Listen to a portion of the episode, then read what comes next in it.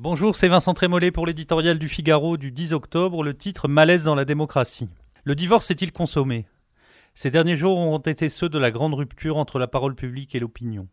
Ministre qui défile en vain devant l'usine calcinée de Rouen, vote d'un amendement sur la GPA en pleine nuit, contorsion insensée pour reconnaître après la tuerie de la préfecture de police qu'un attentat est un attentat, palabre sur l'immigration, Indolence pitoyable, 48 heures d'attente pour faire interdire une manifestation en l'honneur du terroriste quand il suffisait d'une minute.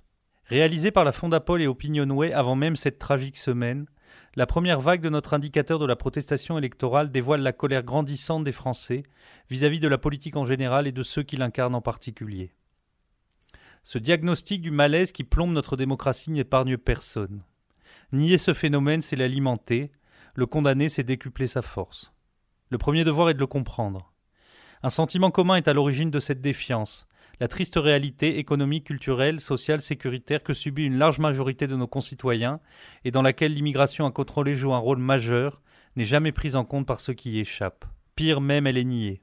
Comprendre d'abord, tout faire ensuite pour éviter l'affrontement qui se dessine entre le peuple et les élites. Cette partition sociologique, géographique, installe un climat mortifère dont les candidats de part et d'autre tireront un profit immédiat. Marine Le Pen pourrait arriver en tête au premier tour, Emmanuel Macron gagnera le second, mais après. Crise de l'autorité, crise de la liberté, crise de l'identité, crise de légitimité. C'est la substance même du politique qui est menacée, c'est elle qu'il nous faut sauver.